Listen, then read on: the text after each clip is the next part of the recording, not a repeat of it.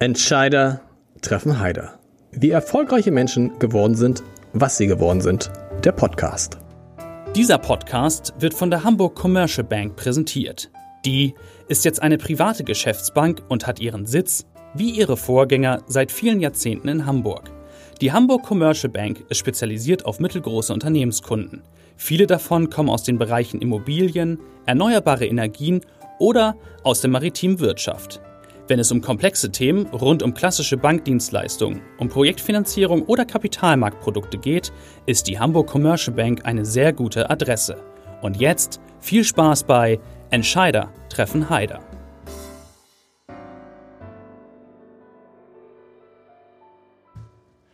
Herzlich willkommen. Mein Name ist Lars Heider und ich habe heute eine Frau zu Gast, die erstens eine wie ich finde, wunderbare Lebensgeschichte und da drin verpackt auch eine kleine Liebesgeschichte zu erzählen hat, die zweitens in einer Branche arbeitet, in der Frauen noch stark in der Unterzahl sind. Das muss sich ändern. Und die drittens davon profitiert, und darüber sprechen wir gleich, wenn es in Hamburg wärmer wird. Herzlich willkommen. Jetzt kommst du nämlich, der Name ist gar nicht so einfach für jemanden wie ich, der so gebrochen Französisch spricht. Nathalie Leroy.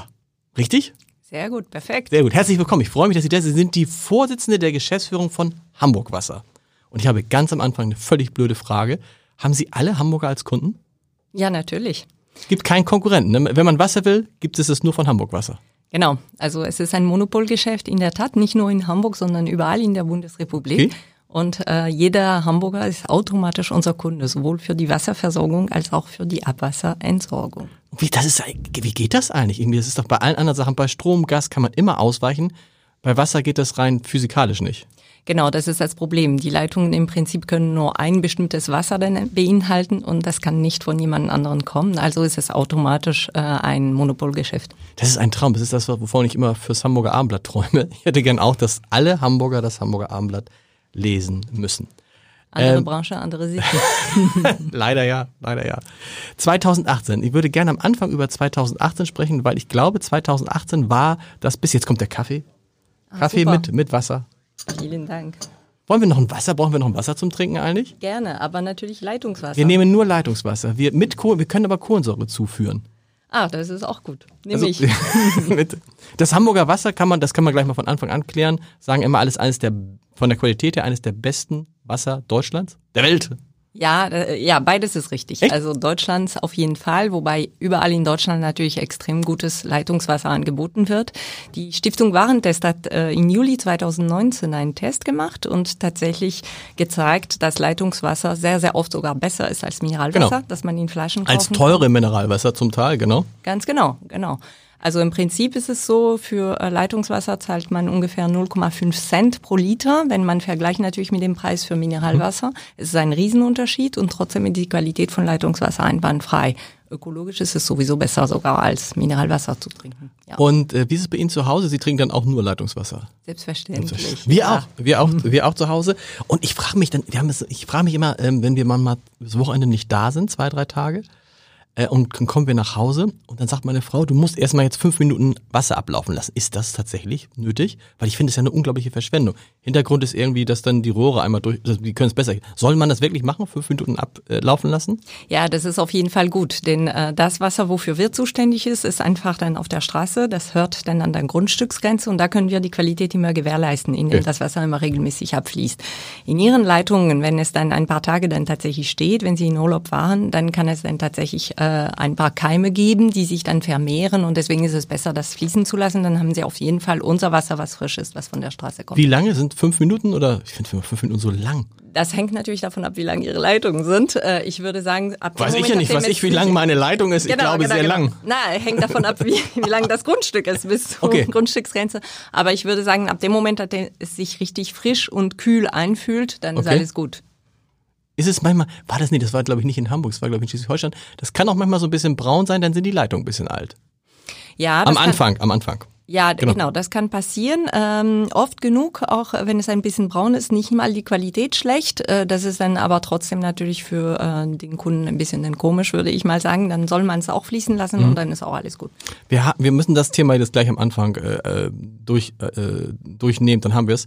Legionellen Da sagte mir neulich irgendwie der Nachbar, wir haben äh, ein, ein zweites Badezimmer, was wir nicht so oft nutzen. Und dann sagte der Nachbar, ihr müsst da aber jetzt alle drei Tage mindestens einmal durchlaufen lassen, sonst besteht bei euch die Gefahr von Legionellen. Ist das so? Ja, also das ist tatsächlich ein Problem, allerdings nicht im Trinkwasser, sondern im Warmwasser. Das ist, Okay. äh, geht um das warme Wasser, wenn Sie duschen. Und Legio- Legionellen sind tatsächlich gefährlich. Deswegen sollte man dann immer wieder äh, die ganzen Leitungen durchspülen mit sehr heißem Wasser. Und entscheidend ist, dass Wasser ungefähr bei 60 Grad Okay. äh, tatsächlich dann durchfließt, weil die Legionellen bis 40, 45 Grad sich sehr pudelwohl fühlen. Aber wenn es richtig heiß ist, dann sind sie alle tot. Und wir reden über, wir reden über den Dusch, wir reden über die Dusche, ne? wir reden nicht geht über den Wasser, Duschen. nur Dusche, weil es so ein Sprüh, Genau. Genau. Und äh, Legionellen sind gefährlich, wenn man die einatmet. Ja. Und wenn man die trinkt, passiert gar nichts. passiert gar nicht. Okay, dann haben wir das jetzt alles, sozusagen den ganzen Verbraucherteil haben wir irgendwie ab, haben wir abgeschlossen. Wir haben jetzt auch hier frisches Leitungswasser. Ganz toll, das schenke ich Mit Ihnen. Kohlensäure. Mit super. Kohlensäure zugeführt, ganz Danke. eiskalt, sehr, sehr, sehr gut. Ja, Wahnsinn. Das, ich ich finde es immer erstaunlich, dass es, es gibt noch viele Leute, die sich dann ähm, tatsächlich ja so Wasser in Flaschen holen. Das ist ja auch total anstrengend, ne? Die Wahnsinn, dass es das noch gibt. Also es ist sehr anstrengend. Es ist natürlich auch äh, überhaupt nicht äh, umweltfreundlich. Genau. Das ist auch ein der großen Probleme. Wir kämpfen in der ganzen Welt gegen Plastikmüll. Und wenn man den CO2-Fußabdruck äh, vergleicht äh, für ein Liter Trinkwasser, Leitungswasser und für ein Liter Mineralwasser aus, aus der Flasche, ist tatsächlich der Fuß, äh, CO2-Fußabdruck für Mineralwasser 170 mal höher 100 als für Leitungswasser. 170 mal, das ist enorm. Das ist echt enorm, ja. Und zusätzlich zahlt man dann ungefähr das. Äh, Und vor allen Dingen, ja, vor allen Dingen muss man immer gucken, dass ich Hundertfache. bei dieser Stiftung Warentest gab, äh, schnitt ein Mineralwasser gut ab, was wir zu der Zeit auch noch getrunken haben. ja. Und dann stellten wir aber fest, Moment mal, dieses Mineralwasser kommt irgendwo aus Bayern. Mhm. Das heißt, es muss also erstmal aus Bayern hier eingeliefert werden. Alles, also wir trinken alle, wir trinken alle Leitungswasser. 2018, das war ja vorhin der Ausgangspunkt, 2018 muss oder war für, für Hamburg Wasser ein Gigantenjahr, oder? Ja, das war insofern ein Gigantjahr, weil äh, der Sommer sehr, sehr trocken war und sehr lange sehr trocken war. Und deswegen äh, steigt natürlich der Wasserverbrauch im Sommer. Das ist ja logisch. Äh, in dem Fall äh, war es tatsächlich außergewöhnlich viel. Und äh, wir haben ähm, ungefähr äh, den, ja, also 10 Prozent mehr Verbrauch gehabt als das, was wir sonst haben. Das ist äh, für äh, uns kein Problem gewesen insgesamt in den Lieferungen. Wir konnten dann das alles gewährleisten. Aber wir stellen fest natürlich, wenn der Klimawandel weiterhin kommt, dass es ein Thema sein wird, um immer wieder dann äh, in Spitzenzeiten die Wasserversorgung aufrechtzuerhalten. Wir haben heute kein Problem, aber wir müssen weiterhin dran arbeiten, immer, dass es in Zukunft so bleibt. 2019 war dann im Vergleich ein normales Jahr, obwohl es auch relativ warm war, aber es war nicht, hatte nicht diese Spitzen wahrscheinlich, ne? Genau, also 20 2019 war unter 2018 ungefähr zweieinhalb Prozent drunter. Also Mhm. Ah. merken wir schon einen Aber nur so wenig. Unterschied. Oh. Aber genau, war trotzdem viel höher als die vorigen Jahren. Das heißt, wir merken schon, dass der Wasserverbrauch steigt. Das hängt aber auch damit zusammen, dass die Bevölkerung in Hamburg Genau. steigt. Das spielt natürlich auch eine Rolle. Das sind zwei Faktoren, über die ich gern sprechen würde. Vielleicht fangen wir mit dem ersten an, weil so komisch es klingt, Hamburg Wasser könnte ein Profiteur des Klimawandels sein. Denn wenn es in Hamburg immer wärmer wird, immer trockener wird, wird der Wasserverbrauch steigen. Das heißt, eigentlich ist das für Sie gar nicht so eine, klingt jetzt doof, aber gar nicht so eine schlechte Entwicklung, oder? Ja, wobei man äh, das relativieren muss. Also uns geht's nicht darum, äh, tatsächlich dann äh, möglichst äh, viel Wasser zu verkaufen, Mhm. sondern die Bevölkerung äh, vernünftig zu versorgen. Äh, für uns ist wichtig, wenn die Anzahl an ähm, Bef Bevölkerung in Hamburg steigt, Mhm. dass wir natürlich diese Versorgung gewährleisten können. Das können wir, das können wir auch in den letzten 15 Jahren auf jeden Fall machen. In den nächsten 15 Jahren. 15, ja. Also was- auch darüber was- hinaus. was passiert hängt, danach? Genau, Genau. Hängt natürlich davon ab, wie viel tatsächlich, wie viel an Menschen dann zusätzlich kommen und, und, und. Dann muss man dann tatsächlich einfach nach und nach immer die Anlagen erweitern, wenn immer mehr Menschen kommen. Aber jetzt, äh, auf Basis dessen, was wir heute schon haben, ist es für die kommenden Jahre dann einfach überhaupt kein Problem. Also kann man sagen, Stand heute, wie viele Menschen könnte Hamburg Wasserstand heute maximal versorgen? Mit den, mit den Anlagen von heute? 2,2 Millionen, 2,3 Millionen? Genau, genau bis okay. zu 2,3 Millionen ist es kein Problem. Okay. Äh, darüber hinaus, äh, natürlich müssen wir dann immer gucken, wie wir unsere Anlagen anpassen. Darüber hinaus dann müsste man dann tatsächlich schauen. Und der andere Faktor, der, wie Sie gesagt haben, Mhm. eine Riesenrolle spielt, ist tatsächlich dann äh, der Klimawandel. Für uns ist nicht entscheidend die Gesamtmenge. Wir äh, sind in Hamburg, in Norddeutschland, haben wir keine Probleme. Es gibt genug Grundwasser. Das ist nicht das Thema. Also die Mengen sind da, auch um deutlich mehr Einwohner zu versorgen. Das Problem ist tatsächlich die Spitze. Das heißt, wenn 40 Grad sind Genau. und äh, alle Menschen dann an einem Tag deutlich mehr verbrauchen als sonst, dann müssen die Anlagen dann darauf natürlich ausgestattet sein. Das ist einfach die Frage. Gab es das schon mal, dass man dachte, uh, heute wird's knapp im, im 20, 2018, dass man dachte, uh, heute, kann es in der Spitze knapp werden mit der Versorgung? Nein, hatten wir nicht. Wir haben natürlich größere Reserven, also Wasserbehälter, die tatsächlich größere Mengen haben. Wir hatten dieses Problem nicht, was auch daran lag, dass äh, die Zeiten, in denen es sehr, sehr heiß war, tatsächlich dann nur auf, sage ich mal, eine Woche bis zu zehn Tagen dann begrenzt waren. Ja. Wenn es drei, vier Wochen lang extrem, extrem heiß wäre, was im Moment in Hamburg nicht, noch nie der Fall war, dann könnte es sein, dass es langsam eng wird. Ja. Und Ja. der Engpass Ja. sind die Kapazitäten für die, die Förderung von Grundwasser am Ende. Also das Netz kann immer dann das gewährleisten, Ja. was wir die Menschen versorgen, aber wir müssen auch genug Frischwasser produzieren können. Müssten Sie eigentlich auch im, im Sinne von äh, ähm, Ressourcen effizienter Nutzung den Hamburger nicht eigentlich sagen, ganz wichtig ist, egal was ihr macht, ihr müsst möglichst wenig Wasser nutzen. Was ja so wäre, als wenn ich den Hamburger sagen würde, ihr müsst möglichst wenig das Hamburger Abendblatt kaufen. Ich sage natürlich das Gegenteil, ihr müsst möglichst viel das Hamburger Abendblatt kaufen. Das muss ja auch ihr Interesse sein. Einerseits. Andererseits kann ich mir vorstellen, ist es ja sinnvoll zu sagen, je weniger Wasser die Hamburger nutzen, umso besser. Gibt auch je weniger Abwasser etc. Ja, also was wir dann immer empfehlen, ist vernünftig mit der Ressource Wasser umzugehen. Warum? Weil de facto wir haben keine Wasserknappheit hier in Hamburg. Werden Sie wahrscheinlich auch nie haben, ne? Genau, Ja. wir müssen nicht restriktiv davor gehen. Und gleichzeitig sagen wir, Wasser ist eine vernünftige Ressource, mit der man tatsächlich dann äh, irgendwie vernünftig umgehen sollte. Ja. Das auf jeden Fall. Heißt was, so die klassischen Sachen, wenn du dir die Haare wäscht, mach das Wasser aus, lass die Dusche nicht die ganze Zeit laufen. Das ist, das sind zum Beispiel kleine Ja. Beispiele, wobei äh, auch das ist nicht wirklich problematisch, aber in der Tat, das wäre gut. Was definitiv äh, aus unserer Sicht nicht empfehlenswert ist, ist, wenn man tatsächlich Wasser verschwendet, Mhm. also richtig verschwendet. So einfach den Wasserhahn äh, andauernd tatsächlich. Rasen, ich finde ja, ich, die Nachbarn, die Nachbarn, hoffentlich hören sie es nicht, die Nachbarn in den heißen Sommern immer den Rasensprenger, jeden Abend Vollgas. Mein Rasen ist halt einfach vertrocknet. Ist auch nicht, war auch nicht schlimm. Ist Geschmackssache, mein Rasen ist auch vertrocknet. ist Geschmackssache, ja, stimmt, ja. Genau. Aber natürlich äh, können wir akzeptieren, dass manche Menschen denn das gerne anders hätten. Ja. Das ist auch soweit okay.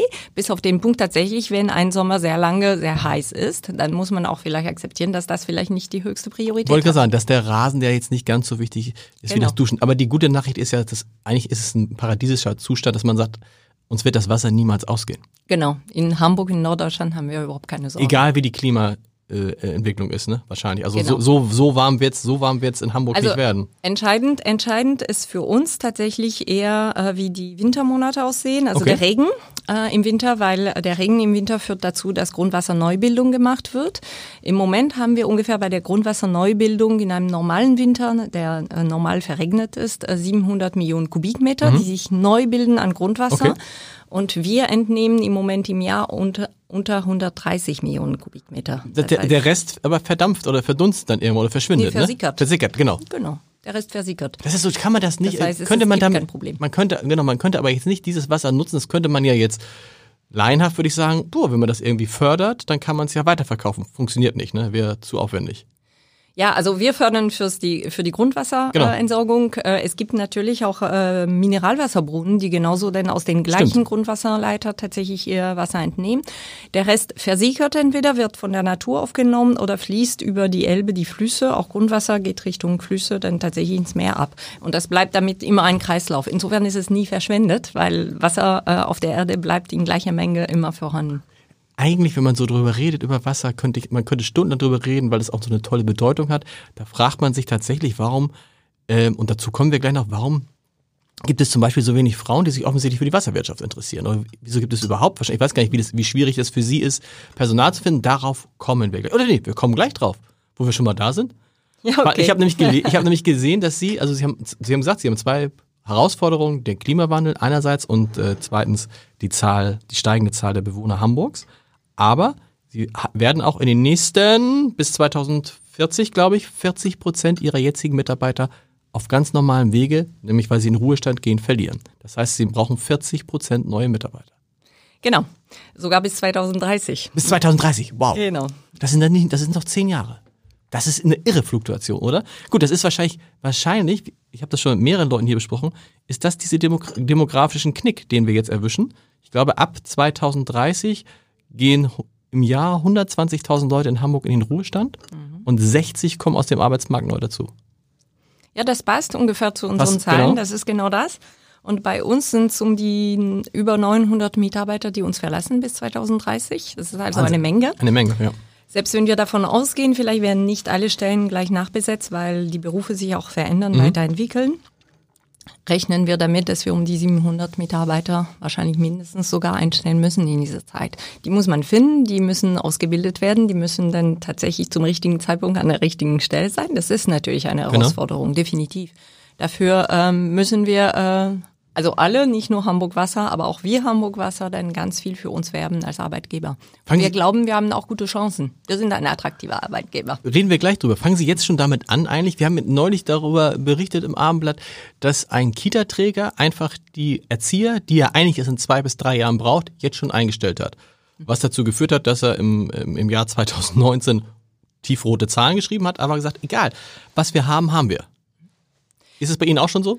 Ja, also sowohl als auch. Es gibt natürlich dann äh, Stellen, bei denen wir uns Gedanken drüber machen, wie können wir rechtzeitig dann die Leute an Bord holen. Und gerade in Berufen, in denen äh, die Mitarbeiter vielleicht eher schwer zu kriegen sind, zum Beispiel bei IT-Spezialisten, ist es so, wenn wir dann eine Ausschreibung haben und wir wollten eigentlich eine Stelle besetzen und wir haben drei gute Kandidaten, dann stellen wir auch drei ein. Ah, okay. So, aber Cool, im Gro natürlich ist es nicht so, dass wir alle Stellen doppelt besetzen können. Bei 2200 Mitarbeiter, wenn die Hälfte ungefähr in Ruhestand in den kommenden Jahren äh, gehen, dann sind die Summen einfach viel zu hoch. Ja. Da muss man einfach immer nur justieren und gucken, wie es geht. Was suchen Sie denn vor allen Dingen für Berufe? IT suchen alle, genau. IT suchen alle. Wir suchen natürlich auch Ingenieure, ganz klar. Das gehört äh, zum Kern unserer Berufe. Mhm. Auch knapp und ist gut? Handwerker. Okay. Gewerbliche Mitarbeiter. Also ungefähr ähm, 60 Prozent unserer Mitarbeiter sind gewerbliche Mitarbeiter.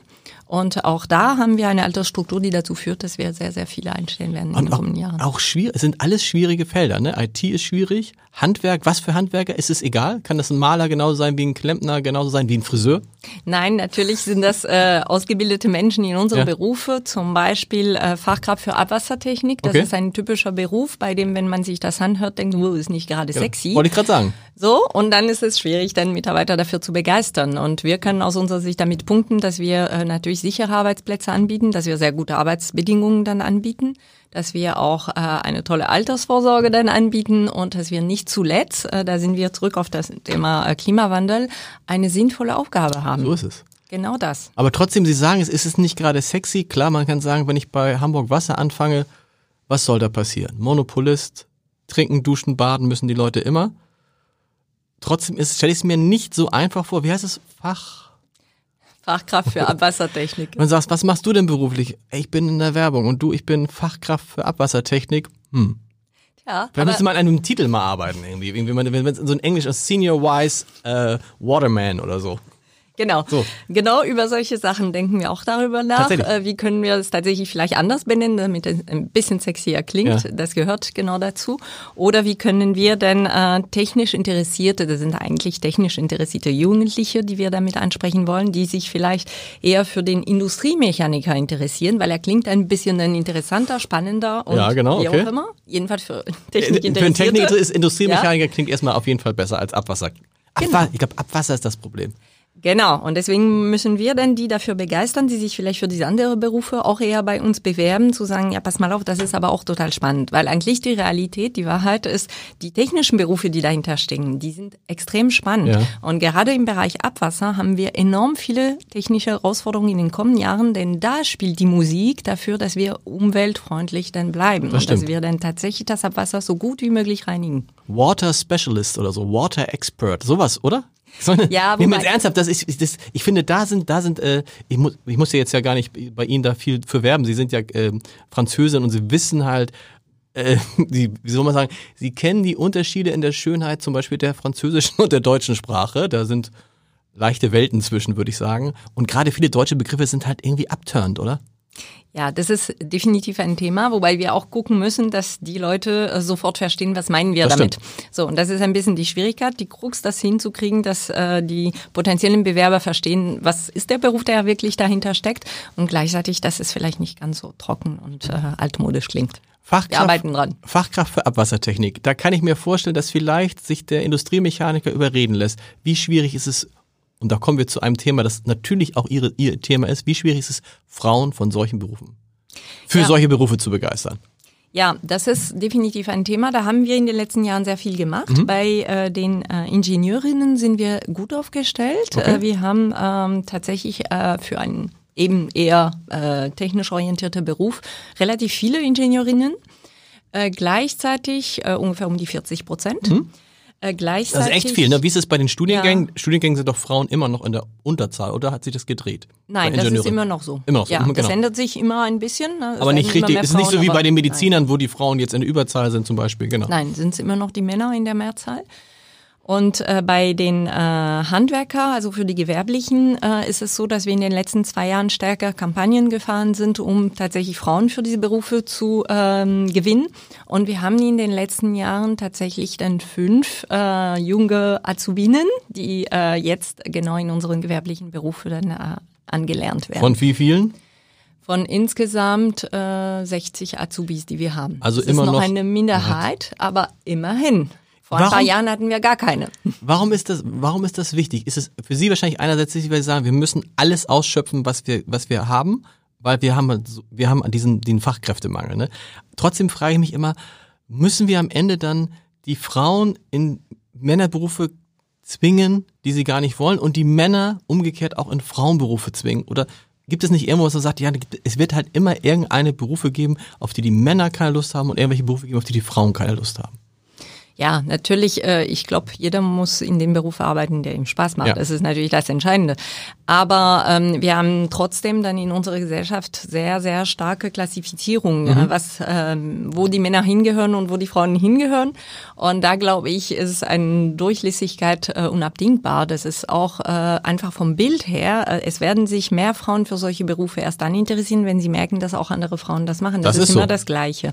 Und das ist bei den Männern, glaube ich, nicht anders. Wobei bei den Männern auf genug sind es andere Kriterien, die eine Rolle spielen. Zum Beispiel, warum gibt es zu wenig Lehrer? Alle sagen ja, weil die zu wenig verdienen. So, Mhm. das ist ein, äh, immer noch ein Thema, was scheinbar für Männer wichtiger ist als für Frauen. Und in den technischen Berufen ist es so, dass die Frauen einfach vielleicht nicht stark genug herangeführt werden Mhm. und nicht genug Vorbilder haben, die tatsächlich das auch machen. Aber kann es nicht auch sein, dass einfach, ich ich bin bei, bei, den, bei den Lehrern, ich kenne viele Lehrer, ich finde, so schlecht verdienen die gar nicht. Es kommt immer darauf an, was für ein Lehrer man ist. Also die Gymnasiallehrer, da sind, glaube ich, auch Männer gar nicht, da gibt es gar nicht so wenig Männer. In den Grundschulen gibt es wenig Männer. Für mich auch ein Phänomen. Bei Erziehern holen ja die Männer auch auf. Trotzdem frage ich mich, ähm, wenn, wenn man sieht, bestimmte, bestimmte Bereiche, die funktionieren halt einfach nicht, da tut sie auch nichts. Bei, in der Medizin ist ein anderes Beispiel. Medizin waren immer Männer in der, in der Mehrheit. Es hat sich komplett gedreht. Es gibt auch viele andere Bereiche, wo es so ist, aber es kann man nicht auch akzeptieren, dass es sagt, wir versuchen zwar Frauen davon nur zu überzeugen, aber wahrscheinlich werden Frauen in diesen Ingenieursberufen nie die Mehrheit stellen, oder doch? Ich weiß es nicht, es geht auch nicht um die Mehrheit. Oder, oder, oder darum, eine, eine, eine, eine große Zahl stellen. Genau, es Ja. geht darum, dass äh, wenn Frauen sich dafür interessieren, dass sie die Chance haben, denn dahin zu kommen und vielleicht das nicht deswegen nur nicht tun, weil sie glauben, das äh, passt nicht, weil Ja. ich eine Frau bin. So und das stelle ich fest bei uns. Wir haben viele Ingenieurinnen, die äh, tatsächlich einfach sehr gute Ingenieurinnen sind Genau. und auch sehr daran interessiert sind. Und das ist alles okay und alles fein. Und das muss trotzdem nicht sein, dass wir die Frauen irgendwann unbedingt dann die Mehrheit darstellen. Ich stelle es nur bei Männern fest, dass die, das ist gar nicht böse. Zum Beispiel, ich habe mit vielen gesprochen. Ich will, ich werde zum Beispiel, ich, ich war, ich war auch auf Lehramt studiert und ich wäre zum Beispiel auch total gern Erzieher, weil ich gern was mit Kindern mache. So, ich kenne aber in meinem Freundeskreis viele Männer, die einfach gern, nicht gern was mit Kindern machen, sondern die gerne in ihrer Eisenbahn rumtüfteln. Ich habe gar keine Eisenbahn, so ne, also so eine Modelleisenbahn und so. Und insofern glaube ich, hat das manchmal wirklich nur mit gar nicht so mit zu tun, hat nur mit dieser persönlichen Vorliebe was zu tun. Mit der Vorliebe, aber ich glaube sehr, sehr stark auch äh, natürlich mit den Bildern, in denen wir in der Gesellschaft dann Okay. aufwachsen. Das ist immer noch so, dass äh, Mädchen äh, Barbie-Puppen geschenkt bekommen und Jungs tatsächlich eine Eisenbahn. Das, das, ist, das ist ein hochinteressantes Thema, weil ich habe das auch so gedacht. Und weißt du, was ich aber trotzdem auch feststelle? Ich habe zwei Jungs und ich habe die null beeinflusst, mit nichts, ja. Und trotzdem spielen diese Jungs mit Feuerwehrautos und Polizisten oder Polizeiautos und Polizeiplemo, ja. Die haben aber auch die ganzen anderen Kladderadatsch da stehen. Aber die haben auch Puppen, nur sie spielen halt nicht damit. Und die, ne, und die Jungs rennen draußen rum und toben und denkst so Klischee. Und die Mädchen sitzen und fangen an, dann irgendwie mit den Puppen so. Da habe ich mir gedacht, so, die, Be die Bedingungen sind alle die gleichen. warum interessieren sich die Jungs für Feuerwehrmann Sam? Ja, ich weiß nicht, haben sie Kinder? Ja, klar. Ja. Aber die sind noch ein bisschen, schon ein bisschen älter. ne? Wie alt Ja, sind die? 18 und 16. So, dann haben sie Feuerwehrmann Sam verpasst, seien sie froh.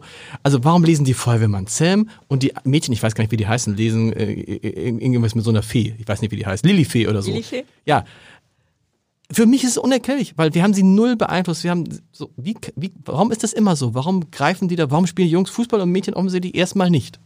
Für mich unerklärlich. Ich habe ein Mädchen und ein Junge Okay. und deswegen äh, kenne ich denn das Thema. Auch äh, War das bei Ihnen auch so, ja? bin der Meinung, äh, ich habe meine Kinder theoretisch nicht beeinflusst und komischerweise sind die in den klassischen Rollenbildern unterwegs, die Sehen es Sie. dann immer gibt. Da bin ich ja, bin ich aber die beruhigt. Gesellschaft beeinflusst die. Die schauen natürlich äh, Fernsehen, die äh, gucken, was die anderen Kindern machen um sie herum und und und. Also ob wir es wollen oder nicht, natürlich gibt es äh, dann klassische Rollenbilder.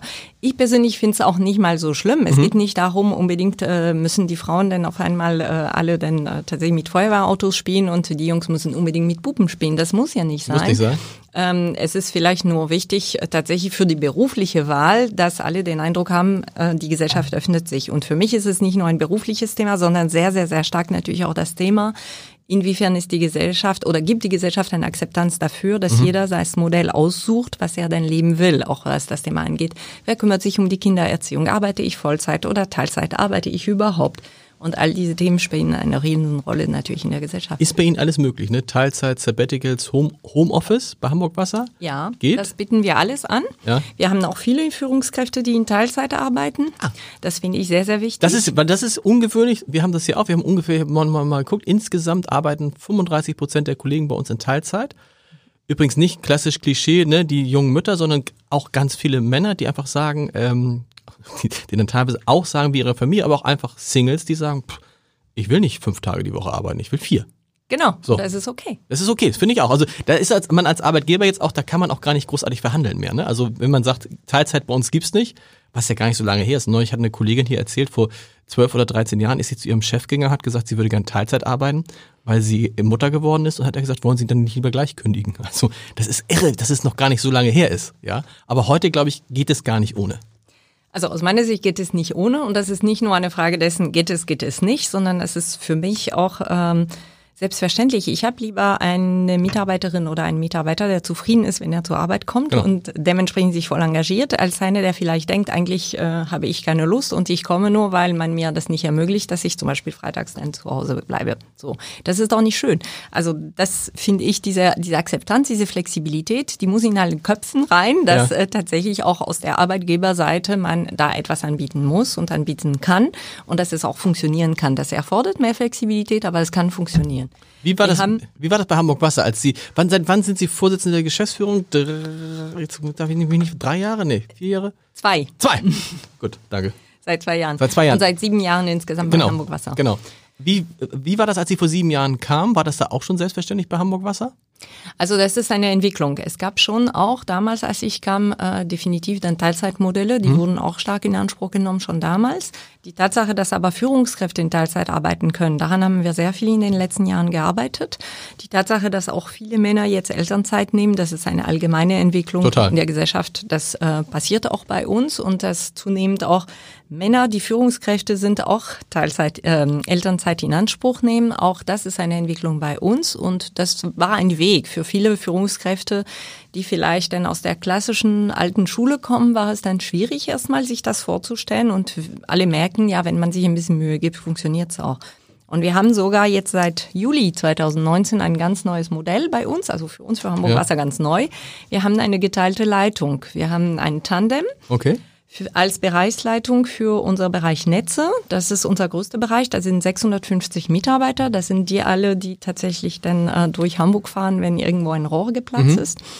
Und äh, das teilen sich ein Mann und eine Frau. Das heißt, die arbeiten dann äh, jeweils zweieinhalb Tage die Woche und äh, stimmen sich ab. Und derjenige, der da ist, trifft die Entscheidung, ist für die Mitarbeiter da und, und, und. Und funktioniert? Und das funktioniert. Also das ist erst seit Gut, man muss natürlich auch Monaten dann, man muss auch dann natürlich mit dem halben Gehalt auskommen können. Also dann ist es wahrscheinlich, muss, genau, das ist dann die Entscheidung. Das ist die private Entscheidung. Genau. Das war in dem Fall deren Wunsch. Das haben wir nicht erzwungen. Äh, Aber wiederum, wir haben es möglich gemacht, dass wir gesagt haben, okay, können wir uns vorstellen, machen wir. Und das ist in unserer Branche sehr, sehr neu, sowas zu machen. Vorstände, Vorstände in Teilzeit geht nicht? Ich kenne noch keine Modelle. Nee, genau. Man Aber könnte das- vielleicht auch dran arbeiten. Ja, weil das ist ja, was Sie sagen, Stichwort Vorbilder ist natürlich immer die Frage, ich kenne auch keine, ehrlich gesagt, keine Chefredakteure in Teilzeit. Oder Chefredakteure, ich kenne schon Chefredakteure, die sich den Job teilen, aber die haben dann beide eine Stelle. Genau, So, das ist was anderes. Das ist was anderes und so. Aber müsste das nicht auch da mal kommen, wenn, es der, wenn der erste CEO sagen würde, ich arbeite nur vier Tage? Aber wahrscheinlich würden dann die Shareholder, die Eigentümer, die Aktionäre sagen, nee, so ein CEO, wir wollen einen CEO, der rund um die Uhr arbeitet. Ich würde Ihnen zustimmen. Ich glaube, Ja. so weit sind wir noch nicht. Ich kann mir sehr gut vorstellen, dass in den kommenden fünf bis zehn Jahren solche Modelle auch kommen werden, weil die Gesellschaft sich da ändert. Aber Und ich würde es äh, Deutschland auch sogar wünschen. Ändern sich die, ist es in Frankreich anders? Nein, es Nein. ist in Frankreich Also- nicht anders. Ich bin mir gar nicht immer sicher, ob die CEOs überhaupt so lange, also die CEOs, die ich kenne, nee, stimmt nicht, nicht alle, aber die aus der Medienbranche bin ich mir relativ sicher, die würden gar nicht so gern so lange zu Hause sein. Was ja eigentlich auch schlimm ist. Gut. Oder? Da muss jeder für sich Das entscheiden, was er denn machen will und äh, ja, was er mit seiner Zeit anfangen will. Das ist tatsächlich dann so eine Frage natürlich. Äh, viele Persönlichkeiten, dann wollen viele das vielleicht nicht. Aber Ja. ich fände es gut, Total. das zu ermöglichen, weil es vielleicht auch viele gute Persönlichkeiten gibt, die das gerne machen würden und die vielleicht deswegen aus dem Grund so einen Job nicht annehmen. Wollen wir noch über Frauen, das liegt ja nahe bei Ihnen, über Frauen in Führungspositionen sprechen. Ich habe neulich nochmal geguckt, da ist ja neulich, man muss immer beim Podcast vorsichtig sein, wenn man neulich sagt, weil es kann ja sein, dass jemand diesen Podcast im Jahr 2032 hört.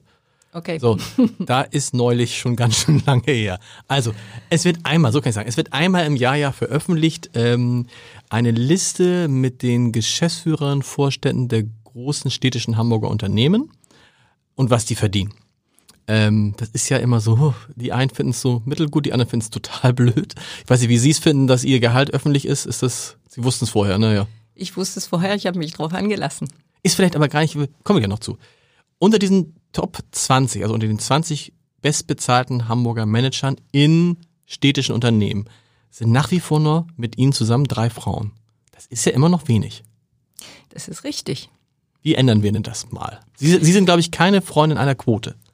Ja, also ich glaube, die ganze Debatte um die Quote war gut und Ja. damit tatsächlich ein bisschen Bewegung in dieses Thema kommt in der Ja. Gesellschaft. Das war definitiv notwendig und damit alle dafür sensibilisiert werden. Ähm, wir müssen uns Gedanken darüber machen, wenn eigentlich äh, keine Frauen sich für solche Positionen interessieren oder keine Frauen in diese Positionen kommen. Was ist es denn? Interessieren die sich nicht oder kommen die nicht rein? Aus meiner Sicht ist es beides. Okay. Ja.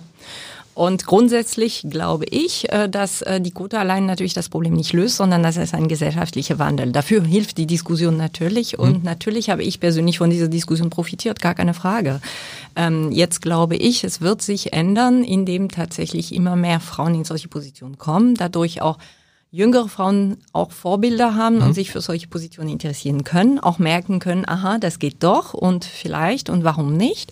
Und was glaube ich sehr wichtig ist, was ich bei uns, unseren Führungskräften im Unternehmen dann immer sage, ist, wir alle Führungskräfte tragen eine große Verantwortung dafür. Das heißt, wir sind auch dafür verantwortlich zu gucken, wo gibt's gute Frauen, die gute Leistung erbringen und kann man die nicht dazu animieren, vielleicht untermuntern, tatsächlich auch eine Karrierestufe höher zu gehen. Denn sehr oft denken Frauen tatsächlich auch nicht unbedingt selber dann dran. Und wenn man es denen anbietet, dann auf einmal denken sie drüber nach und machen es vielleicht. Und tatsächlich aus Sicht der, der Stadt kann ich nur sagen, das habe ich nicht in der Hand, dass die Stadt tatsächlich dann sich Quoten vorgegeben hat und versucht dann die Frauenquote zu erhöhen. Und da spielt natürlich die Stadt als Gesellschafter dann eine Rolle. Wahrscheinlich wird es ja auch so sein, dass die Stadt vermehrt nach Frauen für diese Top-Position sucht und im Zweifel ja auch, wenn es ein, wenn es vergleichbare Angebote gäbe, immer die Frau vorziehen würde in der aktuellen Situation, oder?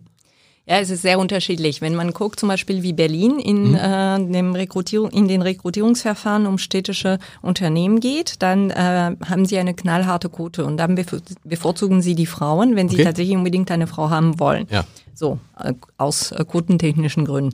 Äh, Hamburg geht da etwas anders äh, vor und sagt tatsächlich, sie wollen auch immer dann die besten Kandidaten. Das entspricht eher meiner Philosophie, Okay. dass ich sage, man hilft einer Frau auch nicht, wenn sie nur als Frau, als Quotenfrau dann abgestempelt wird und äh, das muss dann schon passen. So. Aber gleichzeitig, dass man sich ein bisschen Mühe gibt, äh, zu gucken, gibt es vielleicht Frauen, die auch qualifiziert sind, das finde ich der richtige Weg. Und man muss sich da tatsächlich Mühe geben. Dieser Podcast heißt ja Entscheider treffen Heider und da gab es schon böse äh, Briefe natürlich, ne, warum, wieso nicht Entscheiderinnen? Da konnte ich immer noch sagen, weil ich halt nicht Heiderinnen heißt. Es ist ja einfach nur der Reim. Der Titel ist ja sonst, sagen wir es mal, also so ein mittelguter Titel, aber man kann ihn sich immerhin merken. So. Aber natürlich habe ich auch immer geguckt, äh, finde ich in Hamburg Frauen, die Führungskräfte sind, die große Firmen führen. Und da sind wir ja nicht nur bei den städtischen Unternehmen, gibt es da ein Problem, es gibt auch bei den 200 größten Arbeitgebern. Ich will nicht sagen, ich habe sie jetzt eigentlich alle schon gehabt. Also äh, Angela Titzrath war da, Julia Jekel war da, jetzt sind, jetzt sind sie da und dann sind da, glaube ich, noch zwei. Und das war Uschi Neuss vom Stage, die kommen alle, aber es ist halt viel einfacher, da Männer äh, zu finden. Aber Sie haben wahrscheinlich recht, das wird sich ändern durch die Vorbilder. Und das wird dann eben einfach, einfach nochmal richtig ein paar Jahre dauern. Genau, ne? damit rechne ich auch. Bis ich in den Ruhestand komme, sind wir weiter. Das ist noch lang. Ähm, ich frage mich auch noch, was wichtiger ist, muss man Frauen stärker motivieren, Führung zu übernehmen oder muss man Männer stärker motivieren, sich zum Beispiel um Familie zu kümmern? Mhm. Wo, ist der, wo ist der größere Hebel? Also beides ist natürlich wichtig. Beides ist wichtig, aber ist nicht genau. tatsächlich der größere, ist die Überzeugungskraft noch größer bei den Männern bleibt zu Hause? Bleibt zu Hause ist jetzt Quatsch, aber Sie wissen, was ich meine. Kümmert euch mehr um die Familie. Genau. Also ich glaube, äh, wichtig ist die Akzeptanz für alle Modelle. Das ja. heißt, tatsächlich muss äh, jede Familie, jedes Paar für sich entscheiden, wie sie leben wollen. Und das ist das, was in Deutschland sehr lange gefehlt hat. Als ich Kinder gekriegt habe, war es noch hier selbstverständlich, dass die Frau zu Hause bleibt und dass äh, der Mann arbeitet und die Familie ernährt. Ja. Für mich ein altmodisches Bild, aber das war in der Gesellschaft dann das Bild. In Frankreich war das da schon anders zu dem Zeitpunkt, oder? Genau. In Frankreich ist es anders. In Frankreich ist es selbstverständlich, aber genauso eingeschränkt vom Modell her, dass beide arbeiten. Mhm. Und meine Schwägerin zum Beispiel, die äh, Frau meines Mannes, äh, die hat freiwillig sich dafür entschieden, zu Hause zu bleiben. Und die wird mit den gleichen Klischees in Frankreich dann konfrontiert wie hier in Deutschland, also andere, aber im Prinzip gleiches Mechan gleicher Mechanismus. Man sagt ihr, wie kannst du überhaupt auf die Idee kommen, äh, nicht arbeiten zu ja. gehen? So. Also das ist das, das Gleiche in Frankreich, glaube ich, wenn du dann ein Kind kriegst, ist es relativ normal, dass man nach wie vielen Wochen wieder zurückkommt? Nach acht Wochen und dann. Und in Deutschland, Rabenmutter, was ist denn so los, ne? Genau. Genau das. Und deswegen muss in der Gesellschaft, egal äh, auf welches Modell man guckt, einfach die Akzeptanz dafür da sein. Äh, jeder sollte es machen, so wie es ihm genau. passt, so wie es ihm liegt. Und in Deutschland zum Glück hat sich jetzt sehr viel verändert. Äh, es ist wirklich so, dass jetzt äh, die Männer auch äh, ganz viel Elternzeit, äh, Elternzeit in Anspruch nehmen. Klassischerweise immer noch nur die zwei Monaten und die Frauen nehmen den größeren genau. Anteil. Aber das fängt an, dann sich zu ändern. Und ich glaube, man muss äh, für die Männer dann ähm, tatsächlich auch im, am Arbeitsplatz für Akzeptanz sorgen, dass sie auch länger Elternzeit in Anspruch nehmen dürfen. Genau. Viele Männer machen es nicht, weil sie es nicht wollen, sondern weil sie den Eindruck haben, das schadet meinem Image. Und auch das spielt eine Rolle. Also in Richtung von Vorgesetze äh, und ähm, Arbeitgeberpolitik kann man viel tun, indem man auf Frauen achtet und die dazu animiert, vielleicht Karriere zu machen, genau. aber genauso viel tun, indem man den Männern zeigt, es ist auch okay, wenn du dich um deine Familie kümmern willst. Und ich glaube, man muss den Männern auch zurufen. Ich habe das, äh, ich habe, ich gehöre zu den wenigen hier beim Abendblatt, die keine Elternzeit genommen haben, bei beiden Geburten nicht. Hatte mit was anderem zu tun, hatte nämlich dazu zu tun, dass, ich das, als mein erstes Kind geboren wurde, war ich genau vier Monate Chefredakteur des Hamburger Abendblatts. Da wäre es kritisch gewesen. Und dann hatte ich mir für das zweite Kind gedacht, jetzt wird alles besser. Und das zweite Kind wurde quasi zeitgleich mit dem Verkauf des Hamburger Abendblatts von Axel Springer an die Funke Mediengruppe. So, da wäre es dann auch doof gewesen. Aber ich kann nur sagen, alle anderen haben Elternzeit genommen. Und im Gegenteil, ich finde, ich finde es komisch, wenn dann ein Mann plötzlich gar keine Eltern. Also ich finde es auch für mich komisch und im Nachhinein bereue ich das sehr. Es ging halt da nicht anders. Aber ich finde es eigentlich, wenn einer dann gar keine Elternzeit nimmt, ist irgendwie eher so, dass man sagt, huch, was ist, was stimmt denn bei dem nicht? Und das ist dann vielleicht nicht verkehrt, wenn heute so gedacht wird. Ja. Vor 15 Jahren war es noch ganz anders. Ach, vor 15, wie gesagt, vor 15 Jahren saßen die Leute hier und haben äh, bei Teilzeit haben dann alle irgendwie äh, gelacht. Und man kriegt es ja auch ganz gut geregelt mhm. mit Teilzeit für die. Ist es bei Ihnen eigentlich auch so, dass die, dass die Mitarbeiter in Gesprächen sich stark aus, also stark wissen wollen, wie sinnvoll ist das, was ich tue? Was ist mit Teilzeit? Was ist mit Homeoffice? Was ist mit Sabbatical? Und das Geld gar nicht mehr so die entscheidende Rolle spielt. Also ich weiß noch, in meiner Zeit, als ich anfing, hat mich eigentlich vor allen Dingen das Geld interessiert. Heute schämt man sich ja fast dafür. Man schämt sich für vieles. Äh, ist es bei Ihnen auch so? Ja, es spielt eine sehr große Rolle und das ist das, äh, womit wir auch punkten können. Mhm. Äh, wir zahlen gute Gehälter, aber natürlich, wer äh, vor allem aufs Geld schaut, sollte lieber vielleicht dann zu Banken oder zu in die Privatwirtschaft genau. gehen. Genau. Das ist völlig klar. Ähm, das, womit wir punkten können, ist natürlich, dass wir einen sehr sinnvollen Beruf haben. Viele unserer Mitarbeiter sind sehr engagiert dabei und sagen, äh, Wasser ist wichtig, die Ressource ist wichtig, Umweltschutz ist wichtig. Und da sind viele Überzeugungstäter dabei. Das ist das, womit wir punkten können, ja. diese Sinnfrage und natürlich auch die flexible Arbeitsmodelle, die wir anbieten und damit auch eine vernünftige Arbeitskultur, würde ich sagen. Sie haben, oh, super Übergang. Sie haben nämlich gesagt, Arbeitskultur, Unternehmenskultur. Sie haben gesagt, Chancengleichheit hat viel mit Unternehmenskultur zu tun. Damit meinen Sie genau das, was Sie eben beschrieben haben. Genau. Ich glaube, wenn äh, die Kultur im Unternehmen dann äh, es ermöglicht, dass jeder guckt, welches Modell passt für ihn und mhm. was kann er dann machen und er merkt, es gibt die Akzeptanz dafür, dass vielleicht exotische Modelle dann wie unsere doppelte äh, Leitungsfunktion, mhm. von der ich vorhin sprach, tatsächlich implementiert werden, dann ist eine offene Kultur, die äh, förderlich ist für das Arbeitsklima einfach. Dann sind Mitarbeiter motivierter. Mhm. Wie viel Prozent der Mitarbeiter in Führungspositionen sind bei Ihnen jetzt Frauen? Ähm, über alle Führungsebenen alle Führungsebenen, zusammen genau. sind es 25 Prozent. Zufrieden? Sind Sie damit zufrieden? Nein, Nein. wir wollen bis 2030 auf die 50 Prozent wow. kommen, haben uns also schon eine also Quote doch eine Quote, genau. Genau. Ähm, für mich ist diese Quote eine Zielrichtung und nicht äh, so streng zu nehmen, dass es unbedingt dann sein muss, weil nach wie vor würde ich sagen, wir müssen dann die richtigen Stellen äh, richtig besetzen, genau. also die richtigen Leute an den richtigen Stellen haben. Aber äh, das ist so, dass wir definitiv dann da eine Steigerung haben wollen. Wir haben aber auch, so wie ich sagte, dann äh, tatsächlich 40 Prozent Frauen in den akademischen mhm. Berufen und das zeigt, wir haben viel Potenzial an Frauen, junge Frauen, die tatsächlich auch da aufwachsen können. Cool.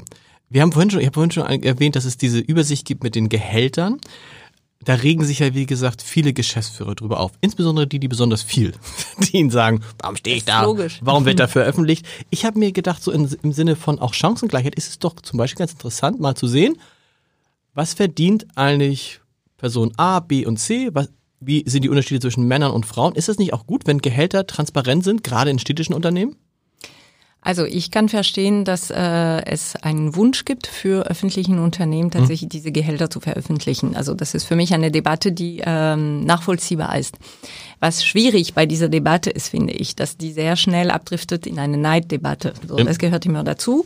Ähm, da muss man einfach finden, äh, was ist der richtige Weg und äh, wie geht man dann jeweils damit um. Jedenfalls für mich persönlich, ich wusste, dass mein Gehalt veröffentlicht wird. Ich schäme mich nicht dafür und ich kann damit gut leben. Das ist halt so. Und wenn Sie dann gucken, was andere so verdienen, fühlen Sie sich dann angemessen bezahlt? Sie verdienen deutlich weniger als der Chef des UKE, der hat aber auch irgendwie fünf oder sechsmal so viel Mitarbeiter. Sie verdienen ein bisschen mehr als der, als der Intendant der Elbphilharmonie, also dazwischen liegen sie so.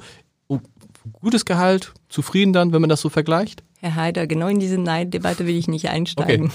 Es ist ja, ich finde, es ist gar keine Neiddebatte. Also man guckt ja dann, wir, wir, haben tatsächlich haben wir die Diskussion auch gehabt, dass einer sagte, der, der Professor Göke, der Chef des UKE, war neulich in diesem Podcast und sagte ein Kollege, äh, wie kann das sein, der verdient 500.000 irgendwas Euro. Und dann habe ich gesagt, naja gut, aber das ist ein Chef von 11.000 Mitarbeitern.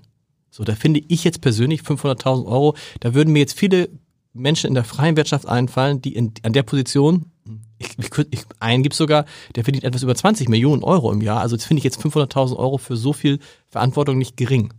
Äh, nicht zu viel, Entschuldigung, nicht gering, nicht zu viel. Ja, da kann ich Ihnen zustimmen. Ja. Ich finde tatsächlich, dass äh, auch die Gehälter, die in den ähm, öffentlichen und äh, für die äh, Führungspositionen in den öffentlichen Unternehmen in Hamburg bezahlt werden, dann äh, tatsächlich unproblematisch sind genau. für die Verantwortung, genau. die die Menschen tragen. Aber das ist dann genau dieses Thema. Äh, wenn man äh, wenn sich das anschaut, sehr oft guckt man nicht darauf, was ist halt die Verantwortung, die getragen wird, sondern nur darauf, wie hoch, wie hoch ist die Summe. Okay, dann ist es schwierig, genau. Dann ist es schwierig, genau. Ja. genau. Ich habe am Anfang so ein bisschen gesagt, es gibt auch eine kleine Liebesgeschichte, die man erzählen kann bei Ihnen. Vielleicht kommen wir da zum, zum, zum, zum langsam, no, wir haben noch ein bisschen Zeit, langsam zum Ende drauf, weil ich finde das, ich finde das schön. Sie sind ja Französin, geboren in Paris? Oder wurden Sie ja, geboren? richtig. Wow. Aber ich bin groß geworden im Südwesten, in der Weinregion äh, Richtung Bordeaux bei Bergerac. Oh. Und dann sind Sie in Hamburg. Das sind so, ach, ja. Und dann haben Sie einen Deutschen kennengelernt. Richtig, in Spanien allerdings. okay. Und haben für den dann Deutsch gelernt. Ja. Und sind mit dem nach Deutschland gekommen, nach Berlin, glaube ich, ne? Richtig, ja. Wie, aber was ist das denn? War das nicht? warum, ja. warum ist er nicht nach Frankreich gekommen? Warum hat er nicht Französisch gelernt? Ja, also ich habe äh, ein Jahr in Bilbao in Spanien okay. äh, studiert äh, über das Erasmus-Programm ah, okay. und mein Mann, der aus Berlin kam, hat es genauso gemacht. Da haben wir uns kennengelernt und das war für mich das letzte Jahr des Studiums. Äh, ich hatte dann nur noch meinen Schlussexaminer und dann war ich fertig. Hm. Was haben Sie studiert? Und, da muss man noch mal ich habe BWL studiert. Genau. Mhm. Und mein Mann hat Jura studiert und das heißt, für ihn stand noch das erste Staatsexamen, das Referendariat, das zweite Staatsexamen dann bevor. Okay, der musste noch weiter studieren. Und okay. genau, als deutscher Jurist konnte er nicht wirklich nach Frankreich kommen. Deswegen ja. äh, kam äh, es zu der Situation, entweder ich gehe mit nach Berlin oder äh, es wird ja nichts mit uns beiden. Ich habe mich dafür okay. entschieden, nach Berlin zu gehen. Ich sprach noch gar kein Deutsch und äh, ja, so bin ich dann da gelandet und geblieben. Dann erschließt sich natürlich auch vieles andere, weil Ihr Mann studierte und Sie haben dann das Geld verdient. Genau.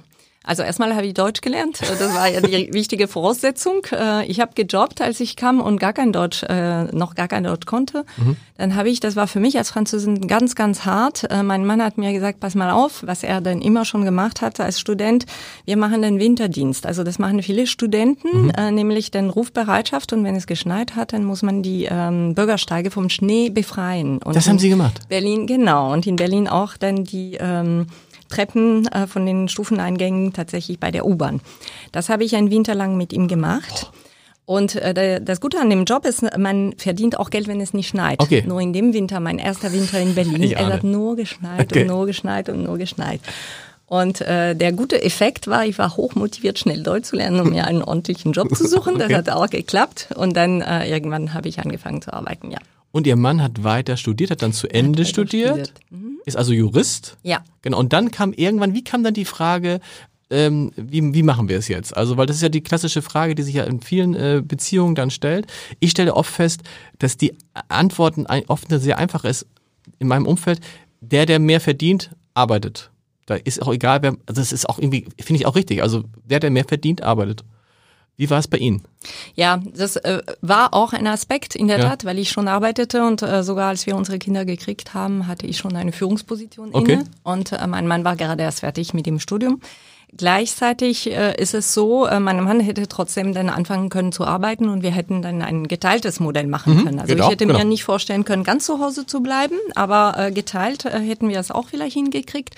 Äh, aber mein Mann hat es angeboten. Der hat mir gesagt, ja, weißt du was, also ich kann auch gut damit leben, wenn äh, du dann eher ein bisschen dann aufs Gaspedal drückst und ich bleib zu Hause. Und so haben wir es gemacht und haben gedacht, wir müssen gucken, ob es passt.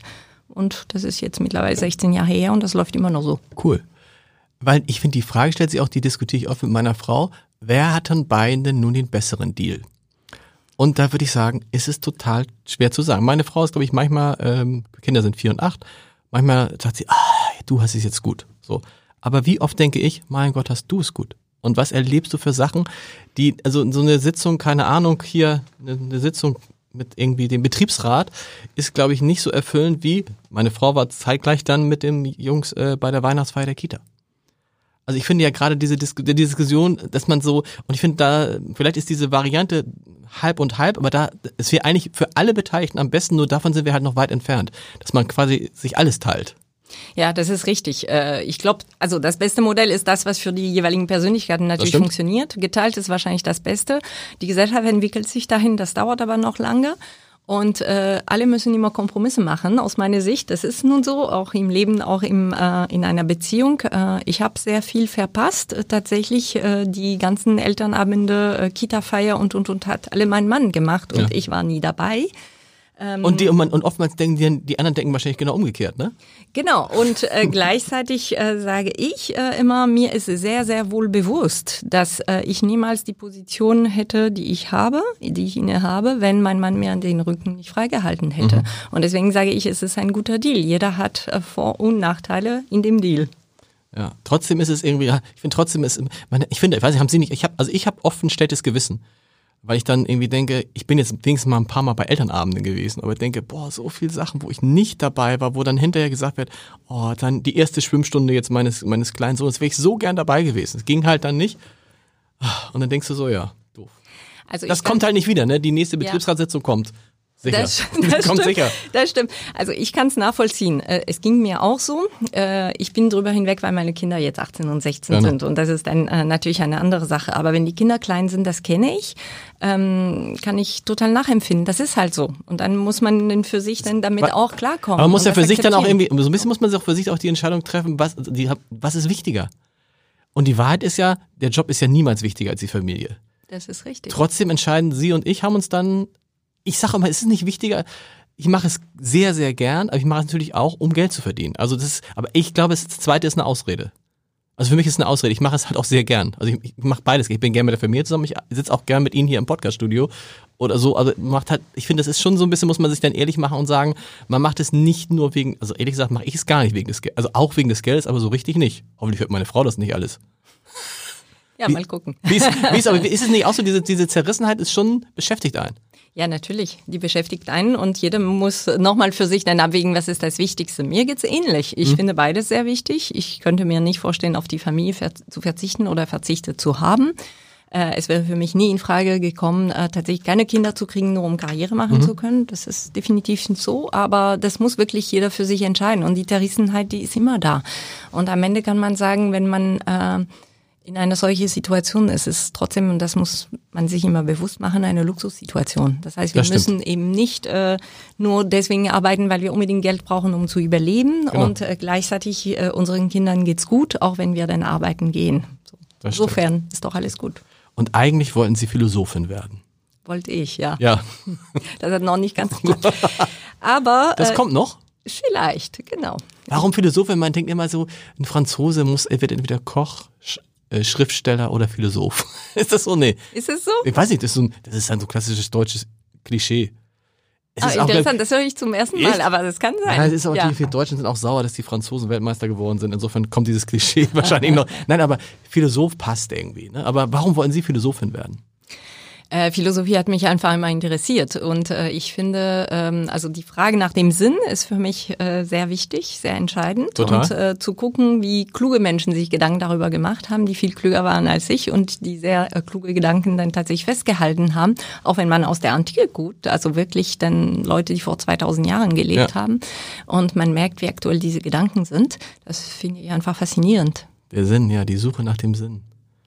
Die beschäftigt einen ja auch, das ist so ein bisschen das, was wir vorhin auch besprochen haben. Ne? Also Genau dann das. irgendwie, das ist es. Und Sie haben, ich schicke ja immer einen Fragebogen an alle, die hier kommen. Ähm, Sie haben, das fand ich super, Sie haben gesagt, die, auf die Frage, wen Sie gern mal treffen würden. Ja, Dave Gahan. ja. Da sind, und da muss man sagen, das ist auch so schlimm, wenn man sagt Dave Gahan, da sagt jetzt mein 14, äh, Monat, 14 Jahre altes Patenkind, wen? Wer ist das Wer ist denn? dann, sag ich, Deepish Mode. Ja. Sind Sie, ich war Wer ist früher, das denn? ich war früher so ein, ich war ein, ein fanatischer äh, Deepish Mode Fan früher. Also das war irgendwie so, ne? People are People und was ich, wie es alles, Sie sind es immer noch? Ja, äh, ja, 2000, äh, Ende 2017 waren die in Hamburg. Okay. Äh, da waren wir beim Konzert. Das Ja. hat uns so gut gefallen, dass wir in das gleiche Konzert in die Waldbühne in Berlin sechs Monate später Wow. gefahren sind. Also ja, und äh, wenn die immer wieder auf Tour sind, dann besuche ich die immer wieder. Ja. Und Sie würden, cool. Sie würden Dave Gahan fragen, wie er es schafft, immer noch so erfolgreich zu sein. Ja, so erfolgreich ist Und- die eine Frage, aber vor allem das Publikum zu begeistern, das finde ich schon interessant, wenn man denn das schon seit 30, 40 Aber Jahren ist das macht. Publikum nicht einfach mitgewachsen? Sind das nicht, Na, ja, natürlich sind es ganz viele äh, alte Leute wie wir, die da in den Konzerten sind. Das ist so. Wie ich. Wobei bei Depeche Mode äh, nicht mal ganz so krass. Ich war Okay. auch beim Cure-Konzert und äh, da ist es ganz krass. Also da gab es niemanden unter 40, äh, definitiv. Äh, bei Depeche Mode gibt es auch interessanterweise ein paar Jüngere, weil sie auch äh, 2017 zum Beispiel ein neues Album rausgebracht haben. Okay. Also die, die schaffen es trotzdem immer noch, dann ein paar Jüngeren zu erreichen, was zum Beispiel so Cure nicht macht. Aber ähm, nichtdestotrotz, es ist, finde ich, eine Leistung, immer wieder denn das Publikum zu Total. animieren. Total. Wir waren, meine Frau hat mich ein, mitgenommen in ein Few in the Slaughterhouse Konzert. Das waren die Helden meiner Jugend. Und es war, ich kam mir vor, als ob ich so ein, Entschuldigung, so eine Seniorenwohneinlage Ja, genau. betrete. So, das ist einfach, da war nix. Also ich meine, das war ganz gut. Ich war nicht unbedingt der Älteste. Und meine Frau war auch so ein bisschen desillusioniert und sagte, äh, aber die waren doch eben noch ganz anders und die Fans waren noch ganz anders. Gut, bei Depeche Mode. Udo Lindenberg schafft das. Udo, Udo Lindenberg, waren Sie beim Udo Lindenberg Konzert? Nein, da war ich Da nicht. sind wirklich, da ist wirklich vom Sechsjährigen bis zum Hundertjährigen sind äh, alle dabei. Sie haben auch gesagt, das ist jetzt wirklich meine letzte Frage, Sie lernen viel, haben viel von Ihren Kindern gelernt. Das finde ich interessant, das sagen relativ viele Menschen in diesem Podcast. Was haben Sie von Ihren Kindern gelernt? Also von meiner Tochter habe ich gelernt, äh, genau äh, auf mich zu achten, Mhm. da sie mir immer wieder sagt, genau die Themen, die wir auch vorhin hatten. Du musst immer aufpassen, was ist wichtig und was ist am wichtigsten im Leben. Und vielleicht weniger arbeiten, sagt sie mir Mhm. Okay. auch. Und äh, von meinem Sohn habe ich gelernt, äh, in Verhandlungen möglichst ruhig zu bleiben. Das haben Sie von Ihrem- was heißt gelernt? Ich habe äh, gelernt und gemerkt, wie taktisch klug er agiert, wenn er etwas von mir will. Ah, wie, wie, wie macht er das denn? Er ist dann ganz ruhig und sagt Mama. Genau das. Er äh, passt immer genau auf, wie aufnahmefähig ich bin. Er wischt immer den richtigen Zeitpunkt, Ah, merkt, äh, ist es jetzt der richtige Moment, um das anzusprechen oder nicht. Und wenn er merkt, dass ich vielleicht äh, bei der Sache dann äh, nicht ganz so seiner Meinung bin, dann zieht er sich zurück und kommt ein paar Tage später wieder mit dem Thema. Das ist, glaube ich, ein echt ein guter Tipp, weil ich stelle es immer wieder fest, wenn so Kollegen von mir was wollen, dass sie manchmal den Fehler machen, dass sie nicht merken, dass ich mit Gedan in den Gedanken ganz woanders bin und jetzt dann mir das zwar anhöre, aber so. Und es ist schon für Verhandlungen wahrscheinlich ist der die Strategie ist wichtig, aber der wichtigste Moment, der wichtigste Punkt ist, glaube ich, du musst einen guten Moment erreichen, erwischen. Ne? Genau das. Im Idealfall, der Chef hat gerade gute Laune, Genau. gute Zahlen gewesen oder du hast gerade Genau. was ganz toll. Also es hilft, glaube ich, auch bei meinem Sohn, glaube ich, auch. Der kommt oft zu mir mit so, so Sachen, wenn er gerade irgendwas ganz Tolles gemacht hat. Und dann wartet er so eine halbe Stunde ab, das ist geschickt. Oder wie bei euch vorhin, ne? wenn die Technik dann vielleicht in dem Moment dann nicht passt, dann ist es die gute Gelegenheit, um eine neue Anlage zu Das bauen. muss man, das muss man erzählen, dass der, der Techniker, der schon lange wieder weg ist, ich hatte den Eindruck, irgendwie es stimmt was mit dem Kopfhörer und mit dem Gerät nicht. Und der Techniker, ich glaube, es ist einfach nur der Kopfhörer gewesen. Und der Techniker hat aber die Gelegenheit genutzt, mir, glaube ich, ein neues Aufnahmegerät und ein Mikrofon abzuquatschen. Das hat er gut gemacht. Das hat er. Vielen Dank für den Besuch. Danke auch.